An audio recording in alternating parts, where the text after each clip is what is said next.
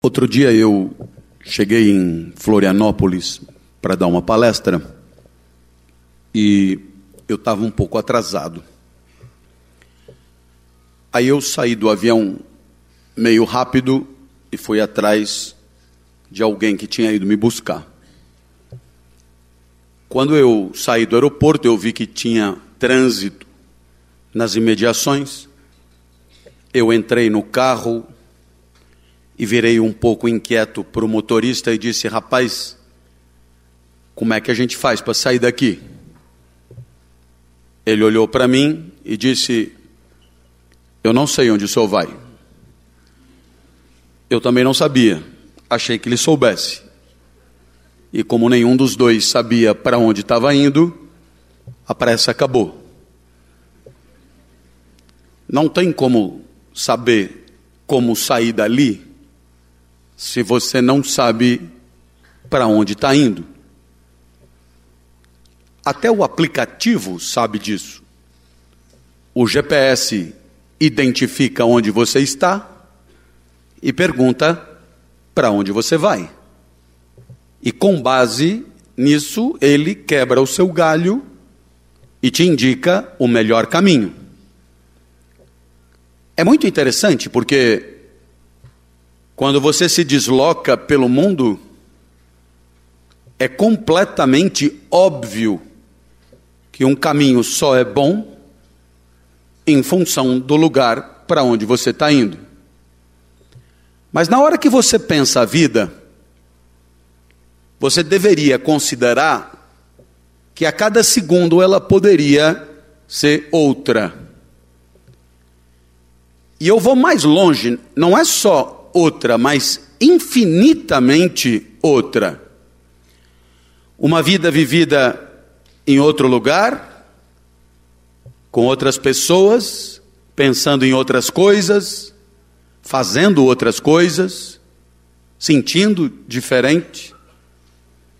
Então, você imagina que a cada segundo você tem trocentas possibilidades mas vive uma única vida. Num único lugar, fazendo uma única coisa, que é aquela em carne e osso, como estar aqui nesse auditório. Então é claro que a cada segundo opera-se uma simplificação brutal. Ante os infinitos mundos possíveis, a única e singela vida em carne e osso. Então é claro que a cada segundo você tem que jogar no lixo quase tudo para conseguir encontrar aquela solução de vida que você julga a melhor. Então, naturalmente, se eu perguntar a vocês por que estamos todos aqui, é porque estar aqui é melhor do que nos demais lugares cogitados para hoje à noite. Mas então, se é assim, certamente sabemos o que queremos com isso. Aonde queremos chegar? Ou se você preferir, o que que essa noite tem que ter para valer mais a pena que todas as outras noites possíveis que você preteriu, de que você abriu mão para estar aqui? Então você percebe que é, não estamos diante de uma tarefa fácil. Haverá quem abra mão desse problema. Ao dizer, por exemplo, para que deixem a vida nos levar, você vive ao sabor do acaso, ao sabor das circunstâncias, ao sabor do que vai se produzindo diante de você, e de certa maneira você se encontra à deriva, à deriva. E aí, é claro, estando à deriva, você entrega nas mãos do mundo, nas mãos do imponderável, aquilo que vai acontecendo com você. É uma alternativa. É uma alternativa, é, é uma solução entre outras possíveis.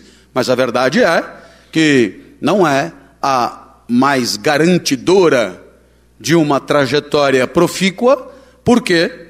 Porque em muitas situações de vida, você pode escolher o lugar, a companhia, a atividade e, por que não dizer, quase que até o próprio sentimento. Epicteto era sábio romano, escravo e analfabeto, e Epicteto disse coisas lindas que foram registradas pelos seus alunos, mas uma delas eu adoro é, refletir e comentar. Metade da vida é constituída por situações que primeiro passaram pela sua cabeça, situações que primeiro foram vividas na alma, primeiro foram vividas na mente, e depois, porque elas foram desejadas, você fez de tudo para transformá-las em vida no mundo. E aí então você planejou, você projetou, você executou, e essas situações são assim. Elas têm esse caminho. Primeiro, elas surgem na mente e depois elas são traduzidas para o mundo prático e elas são executadas no mundo prático. E Epicteto então sugere que de vez em quando isso tem que dar certo. De vez em quando você tem que acertar.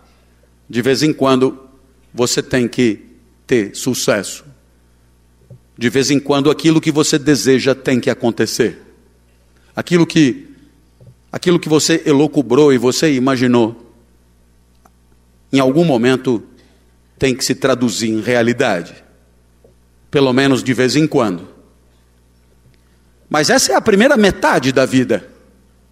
Situações desejadas como essas aqui, vividas nessa feira literária, tão cuidadosamente desejada e planejada por todos.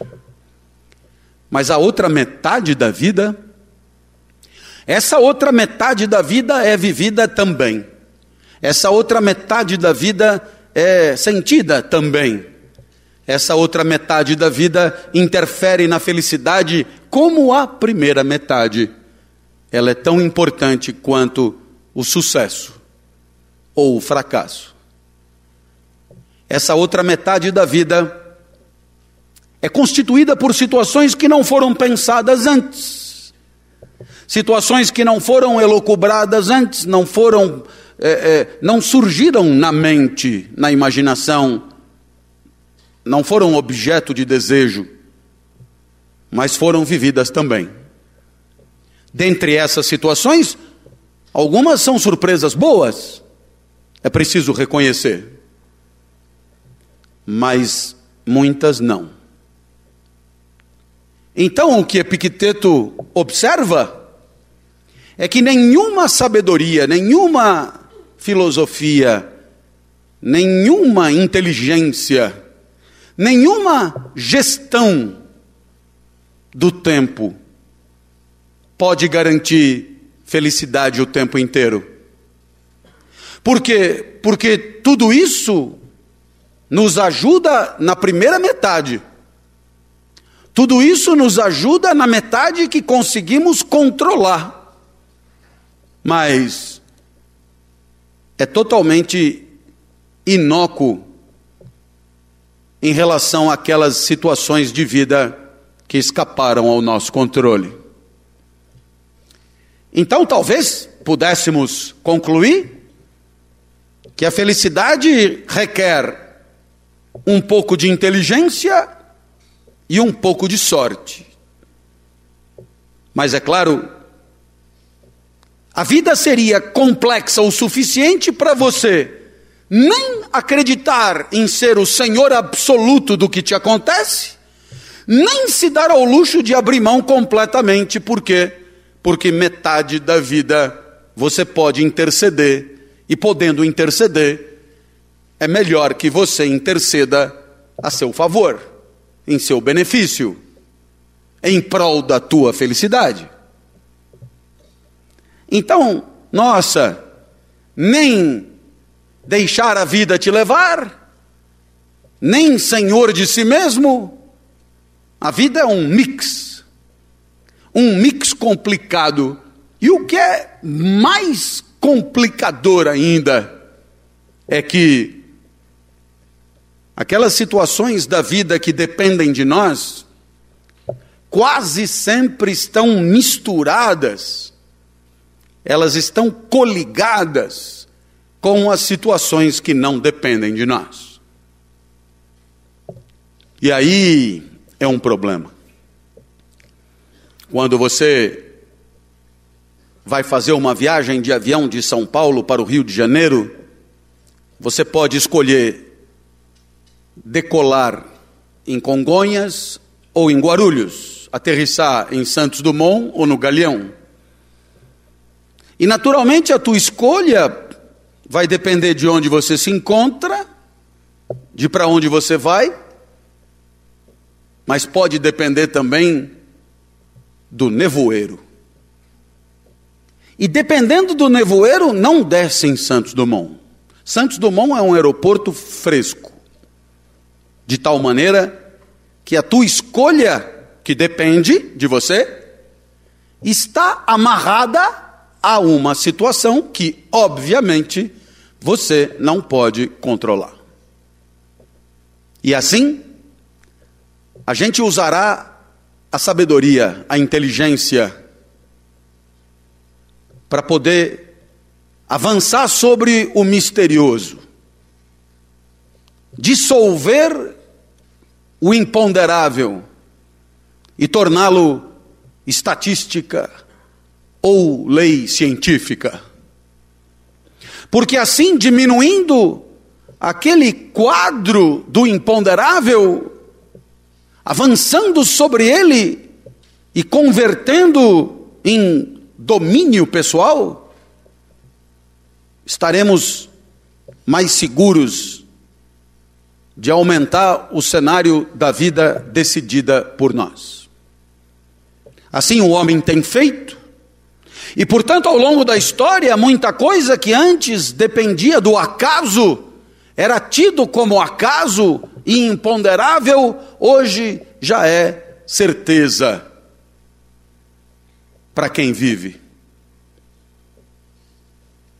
Naturalmente, fiquemos com a parte da vida que depende de nós. Sempre lembrando que lá no oeste de Santa Catarina, tem uma cidade que é a principal cidade do oeste de Santa Catarina. Uma cidade economicamente punjante, uma cidade de porte médio, e lá o clube da cidade resolveu ter um time de futebol. Como todo mundo que começa, vai lá para a série D, mas tem sabedoria, inteligência, gestão, humildade, virtude, tudo o que a cabeça do homem pode proporcionar ao homem de bom. Jogadores baratos e promissores são contratados, técnicos baratos e promissores são contratados, investimento na infraestrutura é feito e assim os resultados vão aparecendo imediatamente. E assim o time sobe para a Série C, sobe para a Série B, até alcançar a improvável Série A do Brasileirão. Um time que não existia até outro dia, agora mede forças com os gigantes históricos do nosso país. Alguém vai dizer que é o primeiro candidato ao rebaixamento, mas não só não é rebaixado, como se qualifica para sua primeira competição internacional na fase de grupos com adversários nacionais, novo sucesso. Agora, quartas de final, mata-mata. Primeiro adversário, o Independiente da Argentina, o maior vencedor de Libertadores de todos os tempos. Primeiro jogo na Argentina, segundo jogo em Santa Catarina, nova vitória. Na semifinal, o San Lourenço, da cidade de Almagro, último campeão argentino da Libertadores o time de predileção do Papa. Primeiro jogo na Argentina, em Almagro, segundo jogo em Santa Catarina, com um desfecho épico, heróico, gestos de resiliência e enorme eficiência técnica, o time de Santa Catarina vence novamente. E agora ele está na final. E ele enfrentará, na final, o atual campeão da Libertadores, o melhor time do continente, o Atlético Nacional de Medellín. Em dois jogos. O primeiro jogo na Colômbia, o segundo jogo em Santa Catarina, a final, onde estaria prevista a vitória definitiva. Tudo é feito para que os jogadores estivessem na melhor condição possível e apostos. Eles entram na aeronave e decolam para Medellín. Bem, meus amigos, até aqui você viu que a inteligência, a sabedoria, a gestão levaram a Chapecoense à final da sua primeira competição internacional. A partir daqui você conhece o final da história. O final daquelas setenta e poucas pessoas que estavam dentro daquela aeronave. A partir daqui você entende o que Epicteto está tentando ensinar. As situações que não dependem de nós são tão relevantes para a felicidade quanto aquelas cuidadosamente construídas pela nossa expertise. Fiquemos com o que depende de nós. Eu passo a palavra a Platão. A gente volta quatro séculos e Platão, para falar da vida feliz, ele vai falar de um elemento da vida fundamental que ele, em grego, denominará eros. Eros. Eros. Bom, ele fala de eros num dos seus diálogos, o banquete, o mais lido deles. Um dos 35, mas o best-seller, o banquete. E naturalmente o Eros de Platão, em português, traduzimos por amor. Amor. Você sabe que Platão falou de amor, porque você já ouviu ou usou a expressão amor platônico. Eu não sei se você sabe exatamente o que Platão chamava de Eros. Eu tenho a impressão que quase todas as vezes que alguém usou para mim a expressão amor platônico, não queria dizer exatamente o que Platão queria dizer. Enfim, pouco importa, porque eu entendi o que a pessoa queria dizer. Platão que fique de fora dessa. Platão define o amor no banquete através da sua personagem predileta, Sócrates, que costuma dizer o que Platão acha certo. Então, se você pegar o banquete para ler, você vai ver que o banquete é uma sucessão de discursos sobre o amor. Então, tem Fedro, Pausânias, Erixímaco, Aristófanes, Agatão, e finalmente chega Sócrates. E Sócrates dará a definição que Platão acha certo. Portanto, Platão só dá a definição que ele acha certo no finalzinho do livro, podendo levar o leitor a uma certa confusão. Então, Sócrates define o eros de uma maneira super simples. Amar é desejar. Bom, é, é muito legal, porque aqueles que costumam dizer que os pensadores são complicados, nossa, mais simples que isso é impossível. Uma definição com três vocábulos, sendo um verbo no meio. Amar é desejar. Significa que amor igual desejo. Amor igual desejo. Eros igual desejo. Então, se você pensar nesse momento aquilo que você deseja, é também aquilo que você ama. É também aquilo que você ama. Então, nesse momento, você aprende que a intensidade do amor é a intensidade do desejo. A duração do amor é a duração do desejo. E naturalmente, então você levanta a mão e pergunta: já que é assim, Desejo é o que então? Platão, sabendo da sua curiosidade, define na linha seguinte: o desejo é a falta. O desejo é pelo que faz falta.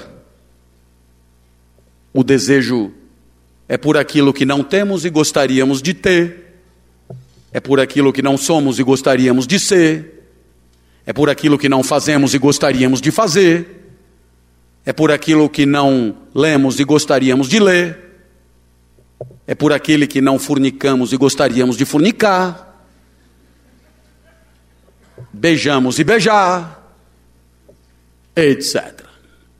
Nesse momento você tem a equação completa. Você ama o que deseja e deseja o que não tem. Se sobraram dois neurônios e você os puser em fricção, verá que a definição é meio triste, porque de duas uma. Ou você ama e deseja o que não tem, o que é frustrante, ou você tem, mas aí, por definição, não deseja e não ama mais. É o pêndulo de Schopenhauer. Schopenhauer define a vida como um pêndulo que oscila entre o enfado e a frustração.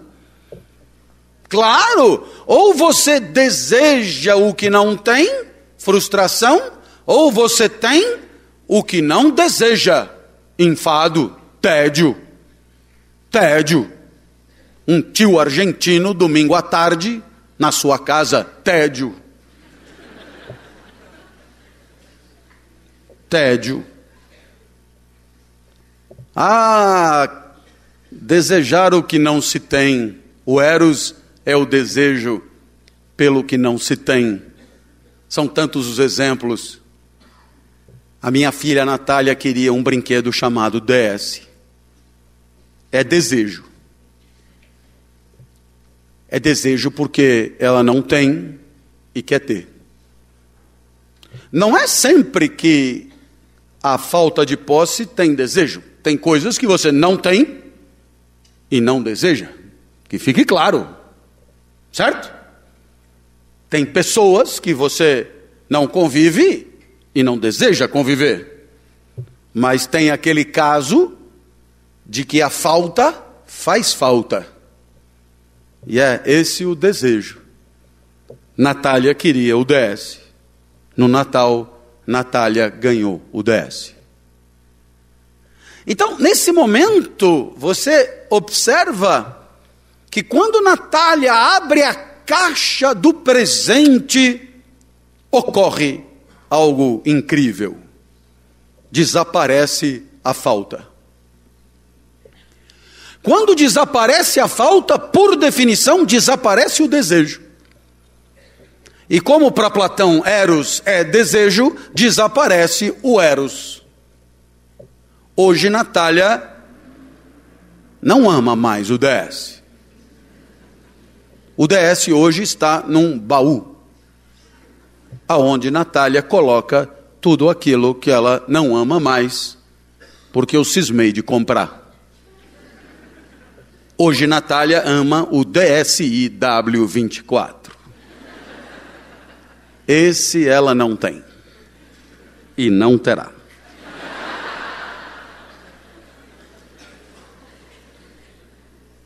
O pessoal fala mal dos nossos governantes.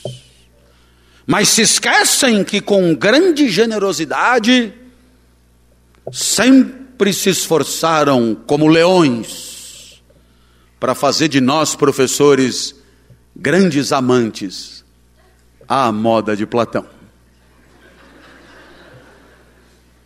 Tudo nos faz falta.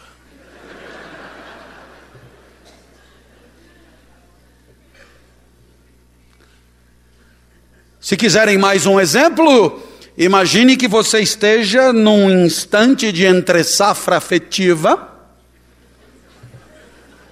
Esse instante ele dura entre uma desilusão amorosa e uma nova ilusão amorosa.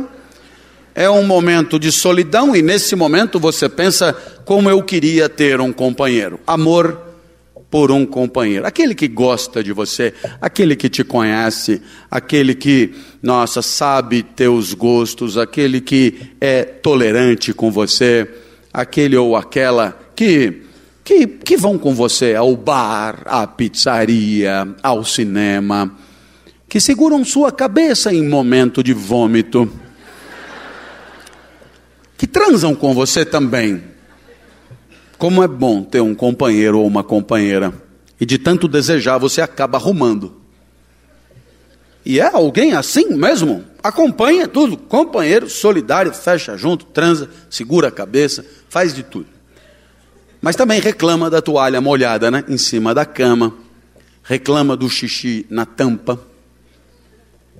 Reclama da saída com as amigas quinta-noite do, do futebol sábados à tarde e, sobretudo, dos programas futebolísticos de domingo à noite, pós-jornada. E como a reclamação é incisiva, você pensa com você mesmo, num mundo onde todo mundo dá para todo mundo, por que deveria eu me contentar com uma única e singela genitália? Você então passa a desejar a galinhagem, a pluralidade, a diversidade, a liquidez. E aí então você se separa e vai fundo. Dá uma marombada, e no primeiro dia de galinhagem você descobre que o número de pessoas interessadas em galinhar com você é menor do que você supunha. E de capital estético acanhado. E de lucidez duvidosa.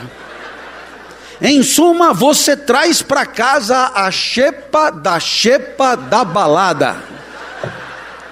E a chepa da chepa da balada é alguém no limite do monstruoso e doido. Depois do coito, você pensa em como se evadir. Mas não é fácil se evadir quando você já está na sua casa. Erro a não cometer novamente. Então você só vê uma saída. Pergunta onde a pessoa mora. E a pessoa revela que reside a 70 quilômetros dali. Você diz: Eu levo você. Faço questão. Não sou desses que deixa a pessoa na rua. Na volta, subindo a Serra de Santos, você pensa: como seria bom ter aquele companheiro Aquele especial que gosta tanto de você, que segura a cabeça, que sabe teus gostos e que reclama demais. Eu acho que você entendeu. Parece mesmo que o matrimônio monogâmico é amável na solteirice dispersa, enquanto que a solteirice dispersa e galinhosa é amável no matrimônio monogâmico e monótono. São tantos os exemplos. Eu perguntaria a você, segundo Platão, quem poderia desejar enxergar? E você que está acompanhando a minha fala desde o começo, anotou a lição.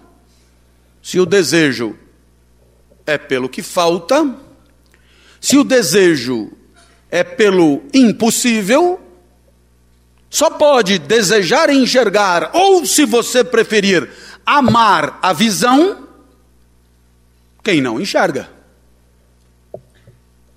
Porque quem enxerga, quem enxerga, enxerga, não se dá o trabalho de amar a visão. Quem enxerga, enxerga, porque enxergar é o mais óbvio do mundo. Quem enxerga, enxerga, porque quando abre os olhos de manhã já está enxergando e só vai parar de enxergar quando começar a sonhar. Quem enxerga, enxerga. Ponto final. Mas na hora que você passa a não enxergar, aí parece que a definição de Eros faz sentido. Eu eu até um ano e meio atrás enxergava que nem você. Mas aí, por conta daquelas situações que Epicteto relatava no começo da minha fala, situações que escapam ao nosso controle, eu acabei hoje enxergando 14% do que eu enxergava antes. Se antes eu via meus alunos e eu tinha o feedback do que eu falava, vendo-os, hoje eu só presumo que estejam aí. E posso lhes garantir, só passei a considerar a visão como relevante na falta. Só passei a perceber a imensidão que é o ato de enxergar na cegueira. E, portanto, o amor de Platão agora fez para mim todo o sentido. Nada para mim ficou mais claro e visível do que o amor pela visão, quando não se pode mais enxergar. Bem, eu espero que você tenha percebido que esse Eros de Platão é tudo menos feliz. E o que é pior ainda, como vivemos em sociedade, os coletivos a que pertencemos não podem nos deixar desejar de qualquer jeito. É exatamente isso que difere um bando de uma civilização. A própria definição de civilização é essa: um espaço de adestramento do Eros. E assim, temos a impressão a cada momento da nossa vida que o corpo que em nós deseja é, evidentemente, a nossa mais genuína natureza. Mas talvez não nos apercebamos que desde que nascemos, a sociedade usa seus bisturis em nós, a sociedade nos ortopediza, a sociedade nos deixa suas marcas, fazendo o nosso corpo desejar aquilo que é desejável, aquilo que estamos autorizados a amar eroticamente, sem promover desconforto, desarmonia ou desgraça. E é por isso que, percebendo ou não, a verdade é que do nascimento à cova, na convivência, somos, somos atraídos por cenouras, tal como os touros na torada são atraídos pela vermelhidão do pano do toureiro. E o tempo inteiro a sociedade nos indica troféus a serem perseguidos. E o tempo inteiro canalizamos a energia que é a nossa e que tem começo, meio e fim, e que é aquela para ir atrás daqueles troféus. E ao fazer isso, desmobilizamos a mesma energia para ir atrás de outras coisas que a civilização condena. E assim nos tornamos civilizados. A leitura de Eros e Civilização do Marcuse é aqui sugerida. E aí então desde o curso primário, a tia Maria das Graças dizia, lá nos jesuítas de São Paulo, crianças, estudem bastante para entrar no ginásio. No ginásio terão uma professora para cada disciplina. Olha aí, o primeiro pano vermelho. E eu, bezerrinho afoito, fui acreditar. Caí no ginásio, trocaram a coordenadora e a tia Guilmar dizia, crianças, Agora é a hora de estudar bastante para entrar no colegial, atual ensino médio, quando então escolherão entre exatas humanas e biológicas, não usarão mais uniforme e ainda serão adultos e estudarão no prédio novo. Nossa! Lá fomos nós, o pano vermelho aumentou e o touro foi atrás. Quando chegamos no primeiro colegial, o toureiro nos tirou o pano da frente. A tia Maria das Graças e a tia Guilmar ficaram para trás e o coordenador agora, Mário Zan, assume o pano do touro e nos diz: agora é a faculdade, agora é passar no vestibular, vão estudar que nem cavalos, vão estudar como nunca. Eis aí a sociedade canalizando a nossa energia vital. E quando entrássemos na faculdade, aí sim seríamos aplaudidos por todos, seríamos reconhecidos, seríamos ovacionados, todos nos orgulhariam de nós, todos se orgulhariam de nós, seria incrível. E assim caímos pela terceira vez na esparrela e entramos na facu. É, primeira semana dava a impressão que haveria alegria, gozo, prazer e felicidade. Semana de calouros, todo mundo bêbado, todo mundo incrível. Nenhuma mulher me beijaria nunca se tivesse completamente, se não tivesse completamente bêbada, e todas estavam assim. Foi incrível. Mas a semana de calouros tem esse problema, acaba em uma semana. E aí começaram a chegar os professores, professores tristes para dizer que, nossa, o papel da faculdade era preparar para o mercado de trabalho. O mercado de trabalho é exigente, o mercado de trabalho é uma carnificina, o mercado de trabalho é seletivo, o mercado de trabalho só seleciona os melhores, o mercado de trabalho exige que você tenha uma carta na manga para ter respostas para os problemas cada vez mais complexos e que você tem cinco anos para se preparar e estão todos na mesma competição. E, meu Deus do céu, haverá, nossa, se você não for bem sucedido, morrerá na sarjeta e na indigência. E aí então os colegas começam a dizer que ali na faculdade não é o melhor lugar para preparar para o mercado de trabalho, que você tem que, além da faculdade, fazer estágio. Então você arruma um estágio com sangue no olho e faca nos dentes. E quando chega no primeiro dia do estágio, tem a impressão que agora sim haverá alegria, gozo, prazer e felicidade. Mas aí te tratam de estagiário logo no primeiro minuto, e você percebe que houve uma pitadinha de desdém pelo termo estagiário aparentemente não vai ser ali o lugar da alegria. Logo te dizem, malandro, estágio é para obter a carteira assinada. Se você não sair daqui com a carteira assinada, não vai adiantar de porra nenhuma. E tem um momento da vida onde tudo dá certo, você obtém a carteira assinada e ainda obtém o diploma da faculdade. 17 anos depois, a civilização continua com o pano do toureiro. 17 anos Agora você pensa que a alegria chegou. Dá a impressão, tem a formatura, a família vai com faixas e cartazes. Bem-vindo à vida feliz. Nós nos orgulhamos de você. 17 anos é bastante, mas valeu a pena. Agora será um orgasmo depois do outro. Você então vai para o primeiro dia do trabalho, a família vai junto com vuvuzelas e línguas de sogra o chefe pergunta que algazarra é essa aí fora? E você diz, eu não sei quem são essas pessoas. E aí então o chefe vai logo explicando: a empresa tem 15 níveis. Você está no G15. A felicidade começará no G14. G14. E você pensa: como é que eu faço para passar para o G14? E o chefe diz: é preciso bater metas. E você olha e diz: o que são metas? E ele diz: são coisas que a empresa gostaria de ter conquistado, mas não conquistou ainda. Você lembra de ter estudado isso em algum momento. Você lembra do Eros de Platão. Resolve fazer bonito e comentar com o chefe. Mas o chefe não tem a menor cara de leitor de Platão. Você então, com prudência, fica na sua e pergunta só por onde passam as metas. Ele diz: são como cenouras que correm rápido. Eu as projeto no PowerPoint. Você deve trazê-las para mim. Quanto mais cenouras trouxer, mais rapidamente a felicidade chegará. Você então pega a cenoura, entrega a cenoura, pega a cenoura, entrega a cenoura, pega a cenoura, entrega a cenoura. E você vai subindo, G14, G13, mas curiosamente, a, o filé mignon da felicidade vai sempre passando por um degrau acima também. Quando você vai para o G14, a felicidade está no G13, do G13 para o G12.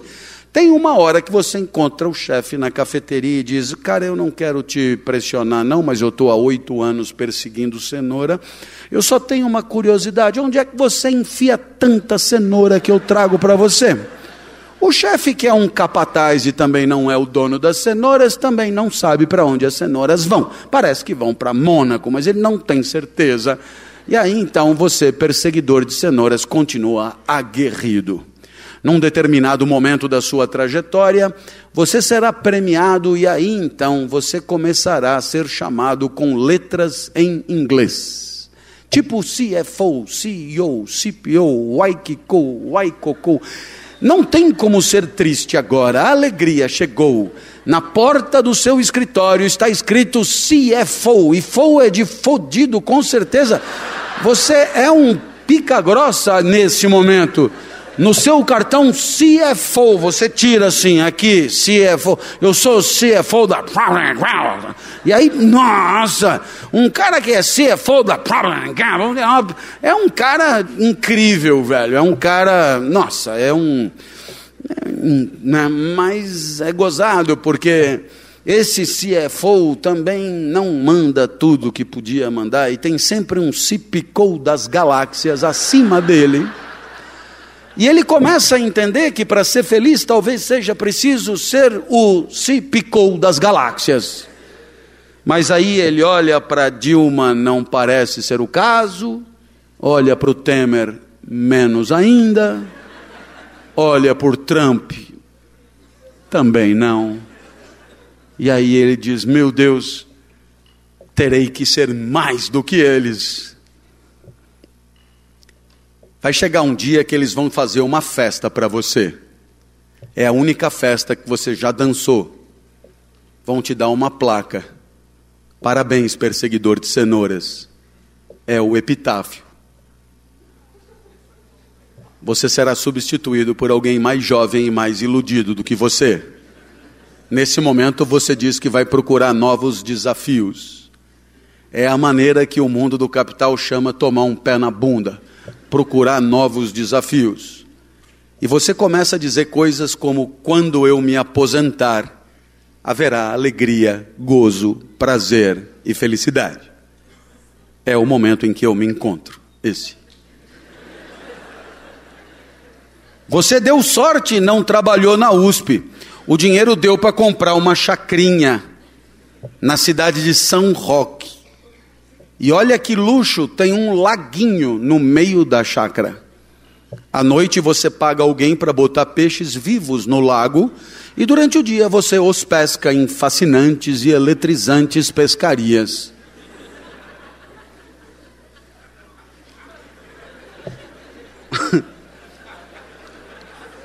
e como o tema é felicidade ou morte, Aos 80 anos você está nas últimas com a família chorando em volta. E é capaz de ainda aparecer alguém com sotaque estranho, chamado às pressas, voz aveludada, dizendo mais ou menos assim: Nada de tristeza, nada de tristeza porque o melhor ainda está por vir.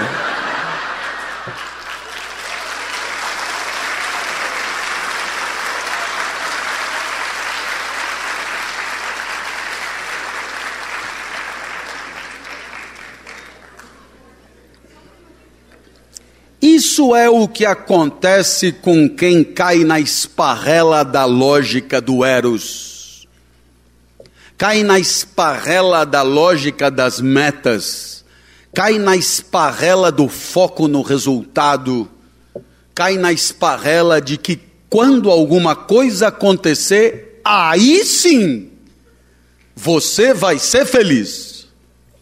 Só que não.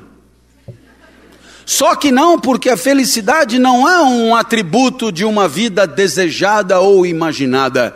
A felicidade é um atributo da vida vivida, e a vida vivida é vivida aqui, em Poços, nesse auditório. O que será que a vida aqui tem que ter para valer a pena? Outro dia eu saí de casa para comprar jornal e na banca tinha uma revista. E na revista estava escrito na capa: Faça seu teste de felicidade. Pô, eu comprei a revista, porque afinal, escrevi livro com palavra felicidade. Tenho que fazer meu teste. Cheguei em casa, fui correndo, abri a revista, eram testes de múltipla escolha. Eu fui respondendo as perguntas e, dependendo das respostas que eu oferecia, eu marcava pontos. E a somatória dos pontos, finalmente, me enquadraria numa categoria de felicidade. Por exemplo, de 80 a 100, vida super feliz. 40, vida meia boca. Eu fiquei de 0 a 20. Com 18, vida suicidária era a minha categoria.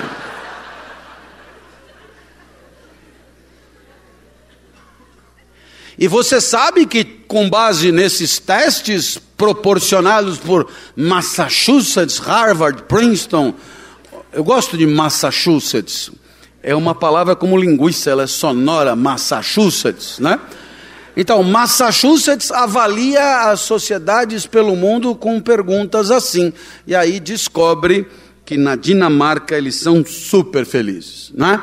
Então, quais são as perguntas? Você trabalha onde? Aproveita para fazer seu teste de felicidade. Você trabalha onde gostaria de trabalhar, ganha o quanto gostaria de ganhar, faz o que gostaria de fazer, mora onde gostaria de morar, tem o carro que gostaria de ter, passa férias aonde gostaria de passar. Tem até uma pergunta curiosíssima: seu cônjuge tem o aspecto físico que você gostaria que tivesse? É, você ri, mas você não tem noção, velho.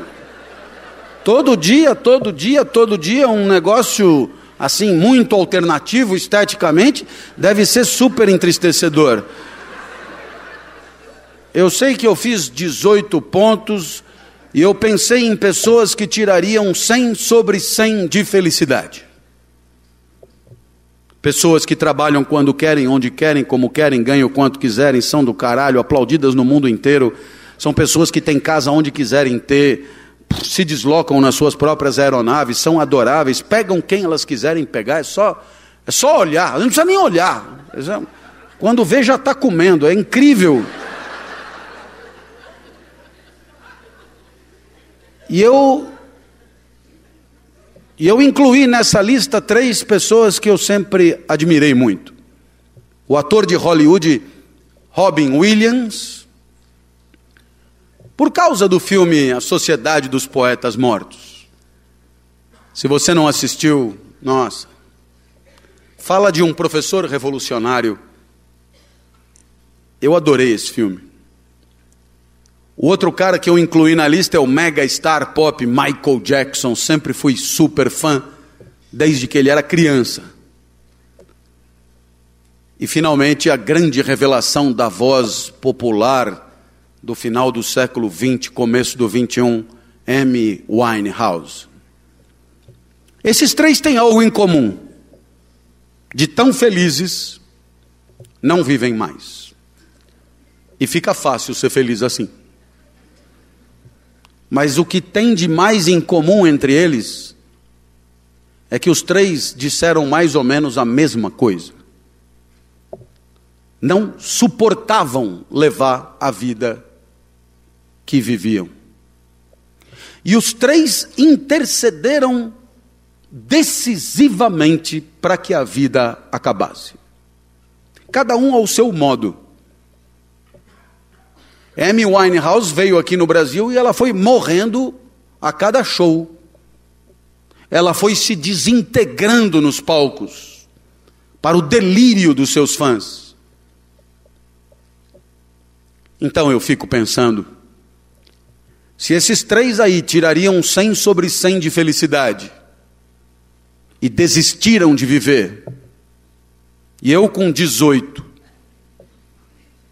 peguei o Fiat Doblô vermelho e vim até aqui dar palestra para você, é sinal que o teste é uma bosta.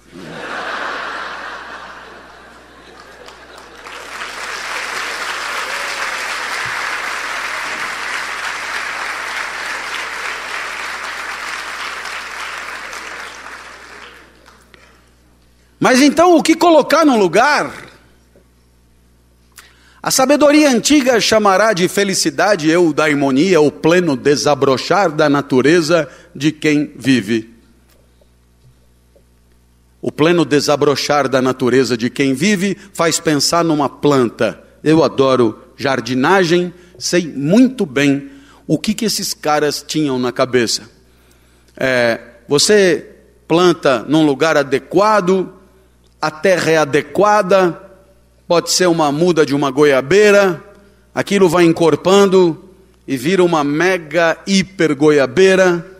Você cuidou, tinha água, tinha sol, tinha nutriente, tinha um adubo alemão que parecia um Viagra. Tudo certo ali, velho. Tudo espetacular. A goiabeira virou uma hiper goiabeira, hiper goiabeira, cheia de goiaba nos galhos.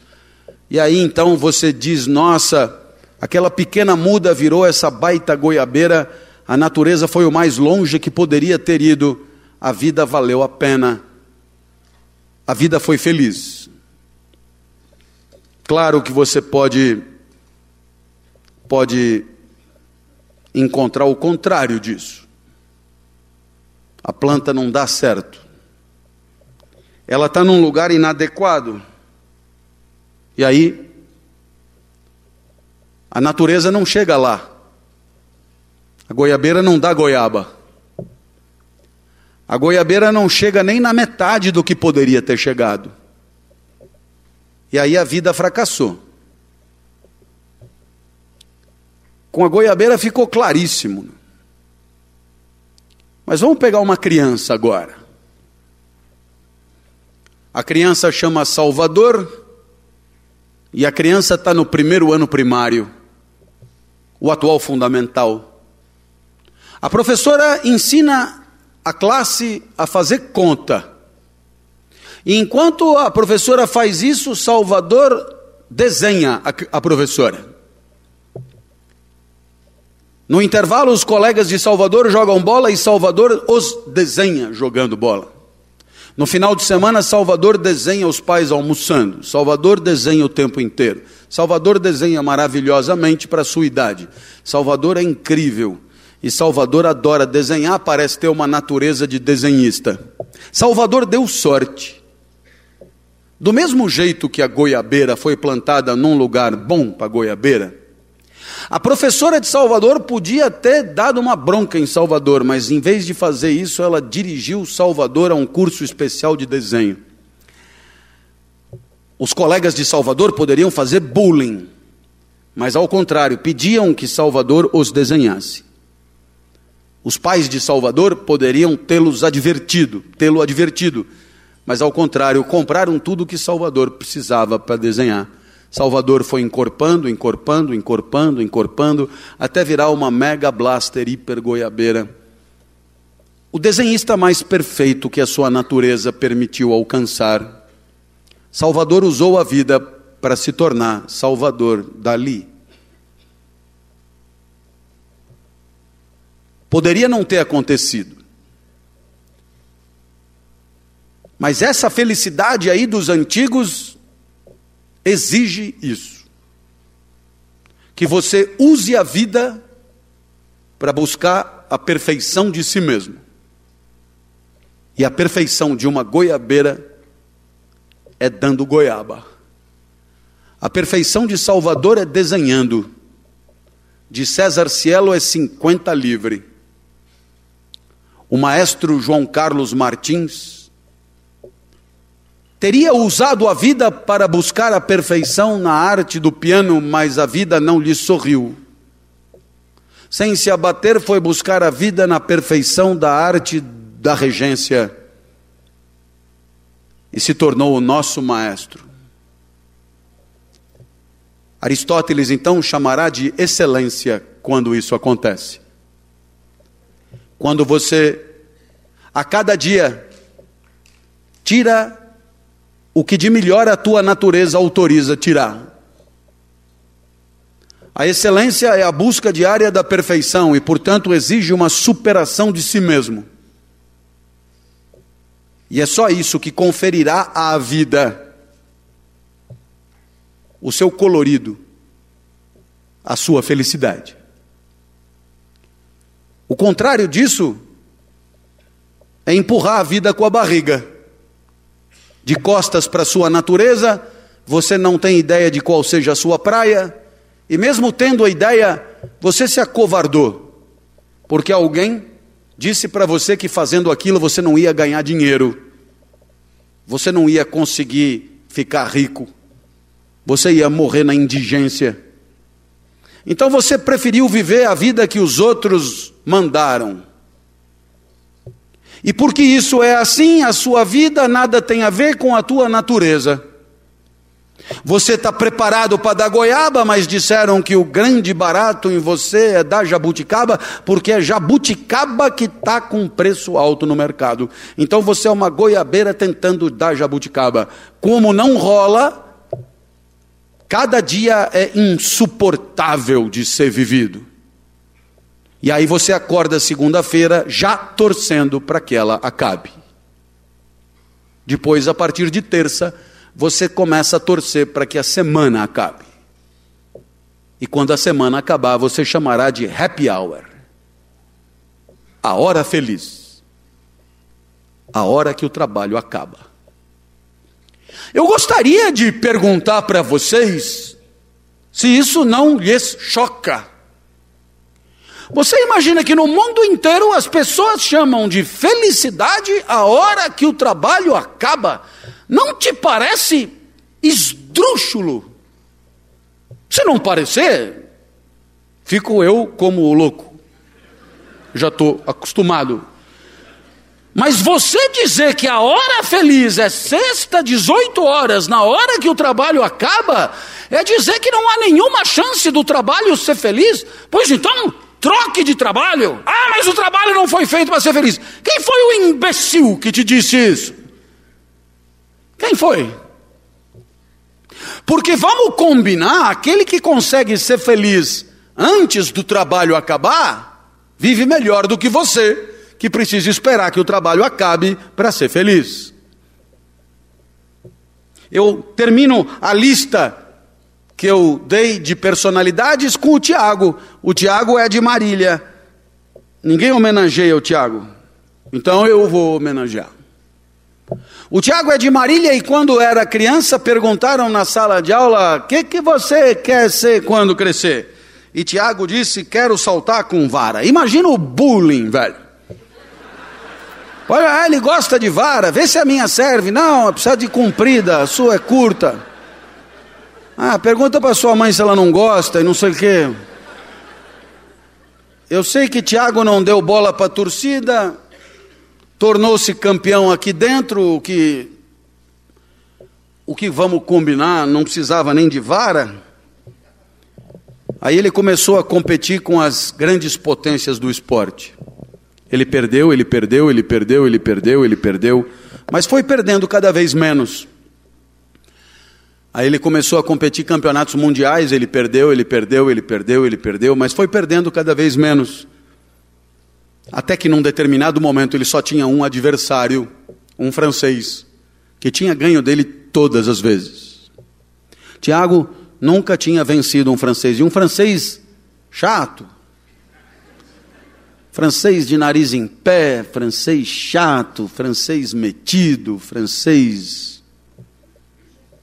Francês. Né? Bom.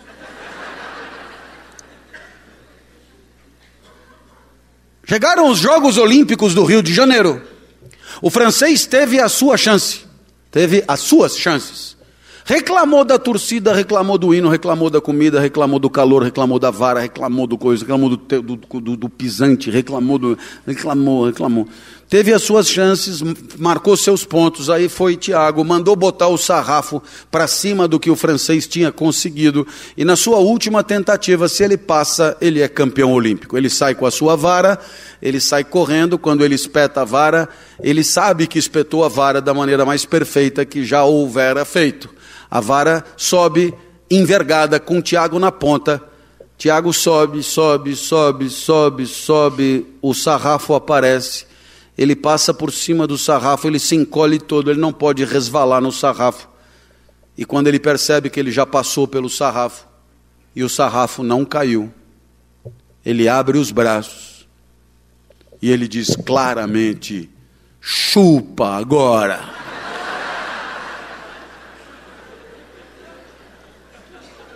É a eudaimonia de Aristóteles. É você tirar de você o salto perfeito, tirar de você a excelência, a tua natureza mais punjante. Você vai dizer, pô, mas isso aí só serve para super-heróis. Não é verdade. Cheguei aqui um pouquinho antes, e desde que eu me aposentei na universidade em dezembro de 2015, por invalidez, eu vivo de atividades como essa, e felizmente tem quem queira me ouvir. Uns dois ou três por dia. Acaba ficando muita palestra. E eu poderia estar ali atrás pensando: bacana vai, bacana vai ser quando eu voltar para casa.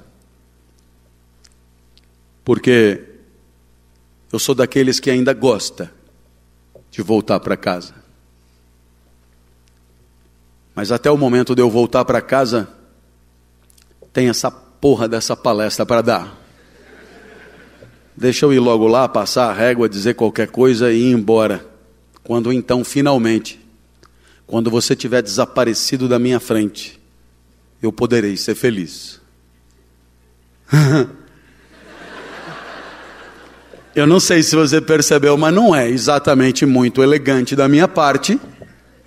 Mas eu te pergunto: se o comerciante chama de happy hour a hora que ele fecha a lojinha, se o bancário chama de happy hour a hora que ele fecha a agência bancária, se o carteiro chama de happy hour a hora que ele deixa a mochila dele nos correios e vai embora, se o outro chama de happy hour a hora que ele tranca a porta do negócio e cai fora, se todo mundo chama de happy hour a hora que o trabalho acaba, por que eu não teria o mesmo direito, já que a palestra é o meu trabalho?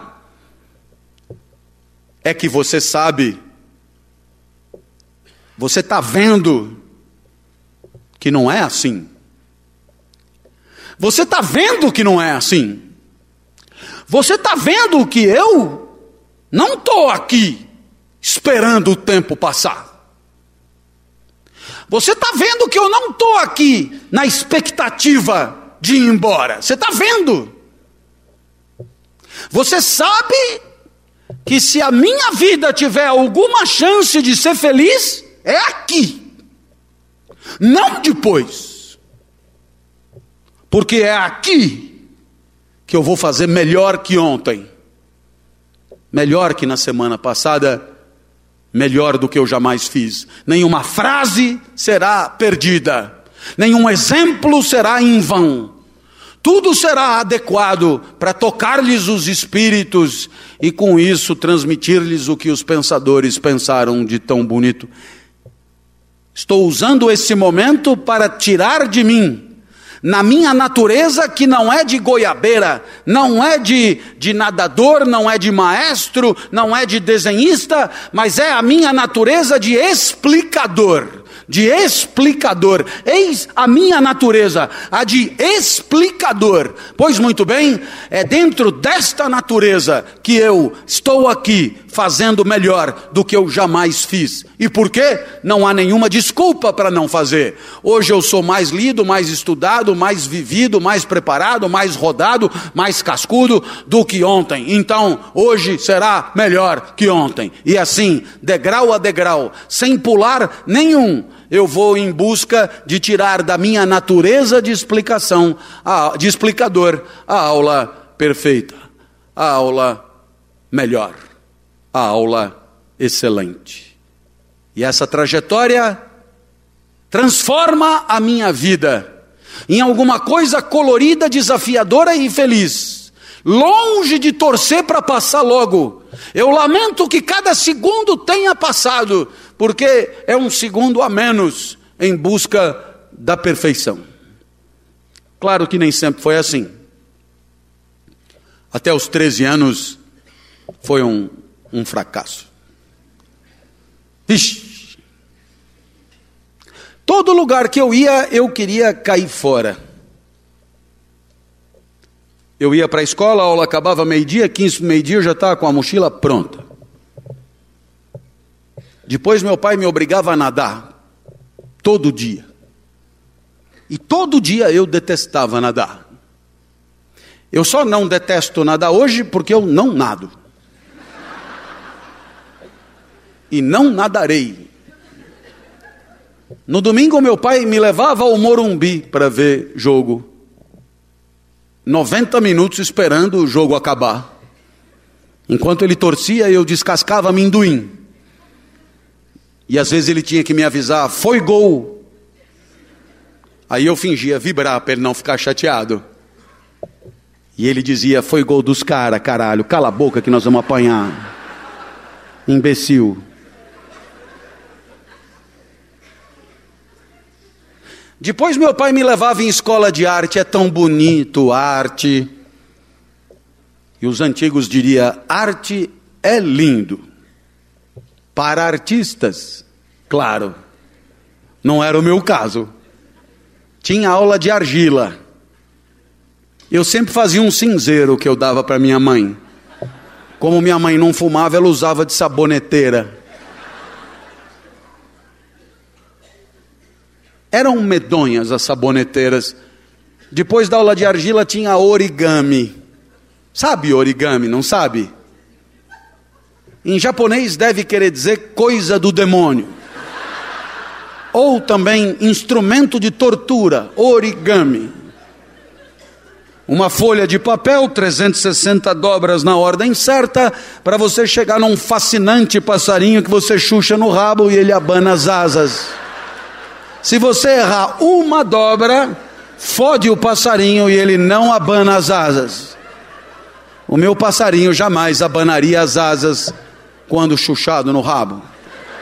Aliás, o avião também não voava, o navio não flutuava, nada dava certo. E meu pai dizia, eu ainda lembro dele dizendo: Você é ruim em tudo. E eu concordava, em tudo. Porque é uma maneira também de ser bom, não é? Todo mundo é bom em alguma coisa, eu sou ruim em tudo, sou exclusivo. Aos 13 anos, no entanto, a vida mudou. Lembro-me ainda hoje do professor de geografia, Fauzi Saad, entrou na sala de aula no primeiro dia e disse: Eu não darei aula nunca, o curso será de seminários dados pelos alunos. No sorteio dos temas, para mim caiu o mais chato da lista: o petróleo. Mas eu já estava acostumado, a vida era sempre assim. Um saco. Fui para casa estudar e no meio do semestre chegou a minha vez.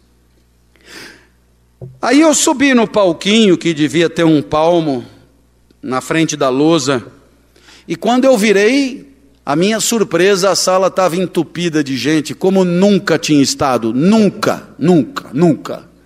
Tinha os meus colegas, mas tinha os colegas das outras classes também. Os professores deixaram que viessem. Vieram também os coordenadores e os padres. Eu acho que eu tinha fama de doido, isso ajudava a atrair as pessoas. Eu era muito esquisito quando eu era criança. Eu sei que pela primeira vez, quando eu vi aquilo entupido de gente, eu gostei de estar aonde eu estava. Então, eu pergunto a você que hoje me ouve aqui: será que a felicidade não tem a ver com isso, não? Gostar de estar aonde você está? Ou será que a felicidade tem a ver com querer estar em outro lugar que não aquele que você está? É uma boa pergunta, não é não? Porque se você disser que felicidade é gostar de estar onde você está, por que cargas d'água você passa a vida querendo estar em outro lugar diferente daquele que você está? É uma boa pergunta. Eu sei que pela primeira vez em 13 anos, pela primeira vez em 13 anos, eu gostei de estar aonde eu estava. Pela primeira vez. E para ter certeza que aquele momento ia durar, eu não começava o seminário. Olhava para todos em silêncio, os colegas se cutucavam, esse cara é mais doido do que eu imaginava. O professor me ameaçou, comece eu vou lhe dar zero. Eu tive que começar e cheio de entusiasmo, eu falei tudo que eu tinha lido sobre o petróleo. Mas eu falei rápido demais. Quando eu acabei, ainda faltavam 50 minutos. E um colega disse: professor, deixa ele continuar falando, é tão legal o jeito que ele fala. E o professor disse: ele que fale, a aula é dele. Nossa, que dilema. Eu não queria sair dali, mas eu não tinha mais porra nenhuma para falar. Então eu decidi inventar sobre o petróleo. Quando eu decidi inventar, eu falei, eu vi que muita gente não anotou o que eu falei, não tem problema nenhum, está no livro o que eu falei até agora. Mas a partir de agora eu sugiro que anotem o que eu, que eu disser, porque o que eu vou dizer não consta em lugar nenhum. Eu olhei para trás e vi que o professor arriou os óculos, intrigadíssimo. Eu tive medo, mas eu não arreguei, não. Você decorou as bacias petrolíferas que estão no livro? Parabéns, mas não adianta muito se você não conhecer a qualidade do petróleo nessas bacias. Tem petróleo bom, que energiza, e tem petróleo que não presta, não vira gasolina, não vira diesel, não vira gás. Não adianta nada ter uma porcaria de petróleo. Da onde eu tirei isso, não me pergunte. Mas décadas depois, dando palestra na Petrobras, eles me garantiram que a intuição era perfeita. Tem petróleo que não presta mesmo. E eu já sabia aos 13 anos. Então eu continuei. Todo mundo sabe que o melhor petróleo do mundo é o petróleo da Romênia. Foi o primeiro país que me veio à cabeça. Eles começaram a anotar, então eu expliquei do norte da Romênia, claro, da região da Sildávia. A Sildávia não existe. É, eu tirei das aventuras de Tintim. Eu olhei para trás e vi que o professor balançava a cabeça. Ele devia estar tá pensando: os caras não podem estar tá zoando com a minha cara. Eu nunca ouvi falar dessa porra de Sildávia. Ali eu vi que ou eu quebrava ele ou ele me quebraria. Virei para ele e falei: O senhor sabia disso? Ele olhou apavorado e falou: Não, não sabia. Eu falei: Então anota para aprender alguma coisa. Anota.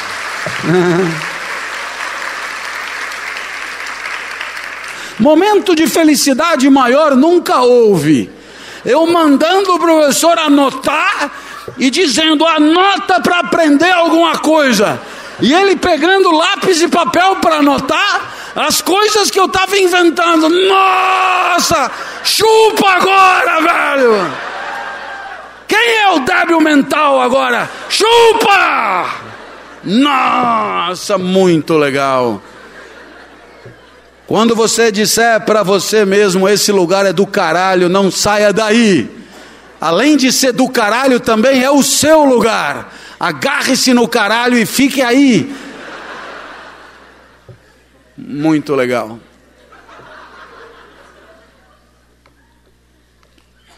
Aristóteles morreu. E do pensamento antigo a gente podia vir para o moderno, para também não ficar tomando muito seu tempo. Vai chegar uma hora que o homem descobre que a vida é energia. Isaac Newton diz assim: a vida é energia que emana de matéria orgânica em decomposição. Isso significa, enquanto tem energia, tem vida. E a vida tem uma curiosidade, ela luta para continuar vivendo. Então, o quarto professor da nossa aulinha é Spinoza. Ele chamará de conatos a essa luta, esse esforço da vida para continuar vivendo. Às vezes você põe uma planta numa terra ruim, ruim, ruim, e você vê que a bichinha luta, luta, luta. Nossa! A gente é um esforço para manter a potência superior a zero. Só que, diferentemente da planta que luta sem muito conhecimento de causa, a gente tem corpo e alma para lutar. A gente tem potência de agir e de pensar. A gente usará a inteligência para poder viver situações que a gente imagina mantenham a nossa potência em alta. E a gente também usará a inteligência para evitar situações que a gente imagina apequenem a nossa potência. Está aí o nosso, o nosso esforço. Lá no começo da minha da minha trajetória, eu tive um problema na lombar. E aí então eu me indicaram uma fisioterapeuta. Eu não queria ir não. Mas estava doendo, então eu fui. Quando eu cheguei, a fisioterapeuta estava longe assim, vestida de roupa de ginástica. E eu falei: "Nossa, olha a fisioterapeuta que me indicaram, velho. Sabe, que espetáculo. E ainda sorridente, ela falou: Espera um minutinho, eu já te atendo, estou só terminando aqui. Eu falei, Nossa. Ela combina formosura e simpatia, são dois conjuntos quase impossíveis de intersecção. Aí eu fiquei esperando, vendo ela atender o outro paciente, até que ela me chamou, me deitou num tatame e começou a me apertar. Eu já não estava mais sentindo dor nenhuma, observando o que ela dizia e a maneira como ela desfrutava do seu fazer. Perguntou para mim quem eu era, o que, que eu fazia da vida. E aí então eu virei para ela e falei: escuta, como é que eu faço para evitar ter esse problema de novo? Ela virou para mim e falou: faça alongamento da lombar. Falei: não tenho a menor ideia de como fazer alongamento da lombar. Aí ela falou: vem aí que eu te ajudo. Marcamos toda terça-feira às seis da manhã. Eu batizei a fisioterapeuta de esticadora. E todo mundo que me conhecia tinha ouvido falar da esticadora. Alguns até com ciúme, porque percebiam que a esticadora. A esticadora era esperada a semana inteira. Eu então passei para terça e quinta, porque é importante alongar a lombar. Depois segunda, quarta e sexta, e depois todo dia. Eu era super alongado, você não tem noção. Alonguei tudo. E numa sexta-feira, porque sábado não tinha esticadora, eu virei para ela e perguntei: Você gosta de comida japonesa? Ela falou: Adoro. Então chegou o momento do fracasso. Não? Eu tinha décadas e décadas de toco, recusas, mais ou menos educadas, Perguntei: Você quer comer comida japonesa comigo amanhã? E aí eu me ensurdeci, eu me blindei. Eu já sabia que vinha fumo. Ela disse: Claro, mas eu não ouvi. Então eu perguntei de novo: Você quer comer comida japonesa comigo? Ela falou: Você, além de torto, é surdo. Eu já aceitei. Nossa, eu nem dormi de sexta para sábado. Cheguei uma hora antes no endereço que ela me deu. Ela desceu sempre sorridente, sempre contando piadas, sempre feliz, entrou no carro. Fomos aonde ela sugeriu, comemos comida japonesa, trocamos confidências, piadas, etc. E aí eu a deixei no mesmo lugar que eu tinha apanhado. E na hora dela descer do carro, eu perguntei: Você não acha que a gente podia se ver mais vezes? Ela olhou espantada e disse: Mas a gente já se vê todo dia. Eu falei, então, mais vezes. Eu acho que ela concordou. Porque a gente acabou casando. Porque a gente usa a cabeça para encontrar no mundo aquilo que aumenta a nossa potência. E se tem alguém que tem uma competência incrível para aumentar a minha potência, mantê-la de pé, é a esticadora. E isso de que a presença é aumentadora da potência faz com que, quando ela não esteja trabalhando, ela faça questão de me acompanhar para diminuir a solidão dos dias de semana que eu tenho que ir para todos os lugares desse país sozinho. E como hoje é feriado, ela não trabalha, naturalmente ela veio a Poços de Caldas e está infiltrada aí no meio. Esticadora, causa da minha alegria. Mas é claro, o mundo não é só uma esticadora.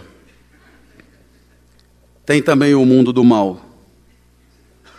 Eu fui mostrar a minha faculdade para minha filha mais nova, e aí eu estudei, o primeiro, primeiro curso que eu fiz foi Direito, eu estudei Direito em São Paulo, num lugar chamado Largo de São Francisco, é uma faculdade bonita do século XIX, aí estava na hora do almoço, a minha filha falou, pai, estou com fome.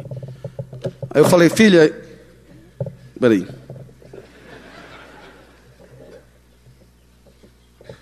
é o alongamento da lombar.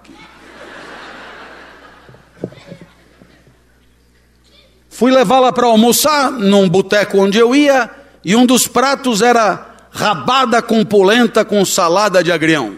Eu sabia que ela nunca tinha comido rabada. Falei, filha, vamos comer uma rabada? Ela falou, pai, isso aí.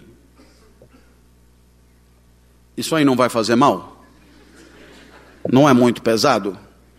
Falei, filha, você faz parte de uma geração triste, verde, sem gosto, sem tempero. Ela pediu uma salada, de fato a rabada não me fez bem. Não porque rabada faça mal, mas aquela rabada não estava boa, ela me fez mal, estava estragada, rabada estava ruim. Na terceira garfada, eu comecei a suar frio e a respirar. Sabe quando você respira? Meu Deus. E aí a potência vai caindo, 90, 80, 70, e as células viram um exército contra a rabada invasora. Atenção, quem foi que colocou essa rabada para dentro? Essa porra vai nos matar. Atenção, eliminar rabada, eliminar rabada urgentemente. Primeira sirene, segunda sirene, terceira sirene, quatro, três, dois, um. Uah! Rabada por cima, rabada por baixo, rabada pelas orelhas, rabada por tudo que é lado. Cheguei no hospital vomitado, cagado. A recepcionista do hospital me reconheceu. Não é o senhor que fala sobre felicidade na televisão? Eu tinha um pedaço de cenoura dentro do óculos, assim. Eu falei, dona, eu estou todo cagado, a senhora não pode me socorrer ao invés de fazer tietagem agora? Eu tinha bosta no sapato até, uma coisa horrível, todo churriado de vômito, com rabada podre para tudo que é lado. Às vezes não precisa nem de rabada, quando eu acordo às 5 da manhã, a potência de agir é baixíssima. Eu sei que aqui tem gente diferente, tem gente que acorda cantando. Pessoas que acordam cantando dão um pulo da cama, abrem a cortina, anunciam que o dia está lindo, comentam dos pássaros que gorjeiam. São pessoas intragáveis essas, precisam ser abatidas a tiro. É brincadeira, é, é só inveja. Aí eu me levanto da cama, vou me arrastando até o vaso e no vaso a potência sobe um pouquinho. Pois eu tomo uma ducha, a potência sobe mais um pouquinho. Tomo um cafezinho, a potência sobe mais um pouquinho. Saía de casa para não pegar trânsito às seis e meia e porque não tinha trânsito a potência subia mais um pouquinho. Chegava na faculdade, os alunos começavam a chegar e eu começava a falar. E quando eu me ouvia, a potência termina de subir. Eu adoro o que eu falo. Eu por mim me ouviria eternamente. É impressionante como eu entendo quando eu mesmo explico. eu, não, eu não falei que é bom o que eu falo, eu falei que eu gosto. Mas eu gosto também de fantaúva. Sabe, isso aqui que eu estou explicando para você, eu não sei se você já percebeu, mas você está sempre com você. Não é não? O senhor é doido não, não sou. Tem você e tem a consciência. Quer ver como você é dois? Você pega e faz uma cagada, você diz: Olha que cagada você fez! São dois. Quem fez a cagada e quem avalia. São dois. Você olha no espelho, vê que engordou, são dois. O gordinho e quem viu que engordou. Você vai no motel, motel Vesúvio, com alguém apetecível, mas a verticalidade falta. E aí você vê que você é dois, o brocha e o envergonhado. Os dois não se separam nunca. Então, não sei se você percebeu, mas você está sempre com você. Ora, se você está sempre com você, não tem como mandar você e ficar. Se você está sempre com você, que chance a vida tem de ser feliz se você não oferece a você um espetáculo que você considere minimamente atraente? Vá com essa, depois você me manda um e-mail. Não é não? Claro, velho. Ah, imagina, você não suporta o que você faz, mas tem que estar tá sempre vendo. É insuportável. No meu caso, não. Eu não sei se é bom o que eu faço, mas eu adoro. Eu já, eu, eu, fico, eu fico esperando. Eu já sei o que eu vou falar e eu fico esperando eu mesmo falar. Eu, agora ele vai falar isso, agora eu, né? Eu fico esperando.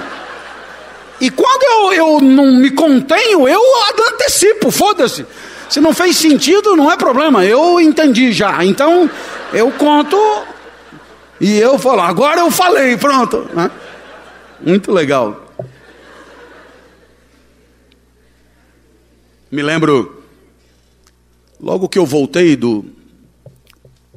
É, eu passei um tempo fora fazendo pós-graduação e quando eu voltei, fui trabalhar em Brasília, no Senado Federal. E não era. Não, não é que é ruim, entendeu? Eu não gostava, é diferente. É importante deixar claro isso. Eu queria ser professor, então não era legal. Aí eu acabei pedindo exoneração, que chama. Aliás, bom, não é todo mundo que pede exoneração de um, de um cargo desse. Porque são cargos disputados, que dão trabalho para conseguir, mas aqui eu não, né? Não rolou. Obrigado. Não rolou. Aí eu fui ser professor e eu fui ser professor meio que onde dava, porque eu não, não tinha capital familiar, assim, relacional, gente que me indicasse. Então eu comecei a trabalhar onde me aceitaram. E um dos lugares que eu fui trabalhar foi certamente o espaço profissional de maior felicidade em toda a minha vida. Mogi das Cruzes. Eu ia de trem e ia com os alunos. E aí então nós íamos cantando o hino de Mogi. De que eu tenho incrível lembrança. O hino de Mogi que nós cantávamos não é o da cidade, claro. Porque é muito mais conhecido que o da cidade. O hino era mais ou menos assim. Eu fui prestar vestibular. Eu me ferrei, eu me fudi. Eu sou refugo da FUVEST. Eu sou aluno de Mogi. Mas em Mogi eu aprendi a viver em glórias mil e agora eu quero que a FUVEST vá pra puta que eu pariu. E aí vinha o momento épico que o trem inteiro cantava, batendo fora: Mogi, Mogi, a terra do caqui. Se existe o cu do mundo, o cu do mundo é aqui. E começávamos de novo.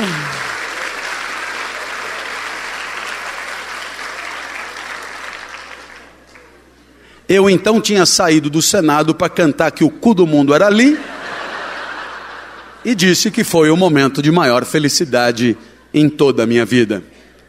E depois, na academia, que eu fui mudando de instituições e fui ganhando alguma visibilidade, nos momentos de maior assim emoção para mim, o pessoal de Mogi nunca permitiu que eu esquecesse e por onde eu passei, por onde houvesse alunos de Mugi, eles cantaram. Cantaram em homenagem a momentos que eu não queria nunca que tivessem acabado. Mas, como se a vida sempre acaba, nesse momento, você poderia, depois de tudo que eu falei, perguntar assim: professor, nesse segundo aqui, que é onde a felicidade pode estar, como é que eu sei que esse é um instante de vida feliz? Então eu vou dizer o que eu acho. E tudo o que eu digo não tem a menor pretensão de verdade, entendeu? Você não está diante de uma pessoa que tem esse tipo de arrogância. Eu estou dizendo só que é o que eu acho. Quando eu como doce de leite, e vocês fazem o melhor do mundo, aqui em Minas, eu vou destacar o de Viçosa, porque os professores da Federal me mandam.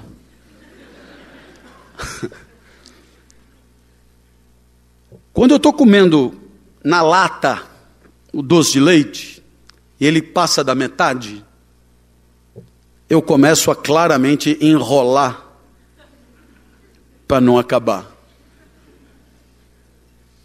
Então eu comecei a perceber que as coisas que eu gosto muito eu não queria que acabassem.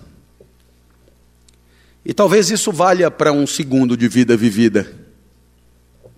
Um segundo de vida que você simplesmente gostaria que não acabasse.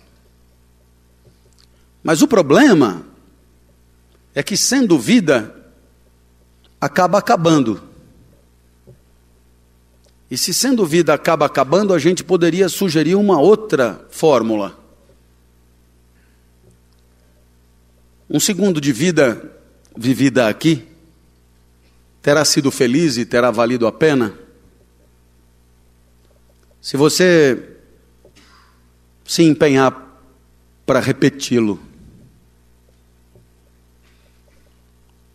pense se você quer repetir. Faça disso um hábito. Porque é uma boa maneira de você se perguntar se aquilo ali está valendo a pena. Quantas vezes, em companhia da esticadora, eu afirmo que gostaria que aquele momento não acabasse. Como acaba acabando, farei de tudo para repeti-lo. Você vai ao cinema e e gosta tanto do filme que você pensa, puxa, eu vou trazer minha mãe para ver esse filme. Você vai no bar e conhece alguém e pede o telefone para marcar outro bar. Tem até aquele aluno que ao meio-dia vira para você e diz: Professor, o senhor vai repetir essa aula à noite em alguma sala? Posso assistir de novo? Quando você pretender repetir o que você acabou de viver, é sinal que o que você acabou de viver mereceu a alcunha de instante feliz de vida. É o que eu penso. E eu espero que pelo menos por um segundo tenha sido assim aqui, nesse auditório que pelo menos por um segundo você tenha sido surpreendido, que pelo menos por um segundo você tenha rido, que pelo menos por um segundo você tenha pensado em coisas que você não tinha pensado desse jeito. Que pelo menos por um segundo você tenha pensado em trazer a mãe da próxima vez. Tenha pensado em ler alguma coisa que eu tenha escrito tenha pensado em prestigiar o professor Carnal e a mim mesmo com a sua leitura. Tenha pensado em assistir uma outra palestra. Tenha pensado em me dar um abraço. Se alguma dessas coisas aconteceu, admita, eu posso apostar. Nesse segundo aí, você foi feliz. E se eu sair de casa e vim até aqui para falar com você, a única meta que eu tinha era justamente essa: proporcionar a você, que eu não consigo ver quem é, um mísero segundo de vida que tenha valido tanto a pena que você queira viver de novo. Isso é o que de melhor uma pessoa pode proporcionar a outra pessoa. E se você quer viver de novo, saiba que compartilhamos um instante de vida compartilhado que queremos compartilhar novamente. Até porque quase tudo da nossa vida é vivendo com alguém do lado, interagindo e se relacionando. E assim, um segundo de vida que queiramos compartilhar de novo é certamente um segundo de vida que valeu muito e que talvez mereça mesmo ser repetido. Muito obrigado pelo seu carinho, pela sua atenção, pela sua educação, pelo seu aplauso, por me receber, por estar aqui essa noite. Você torna a minha vida muito mais feliz do que se não tivesse. Eu espero sinceramente que possamos nos reencontrar. Até a próxima, se Deus quiser. Valeu.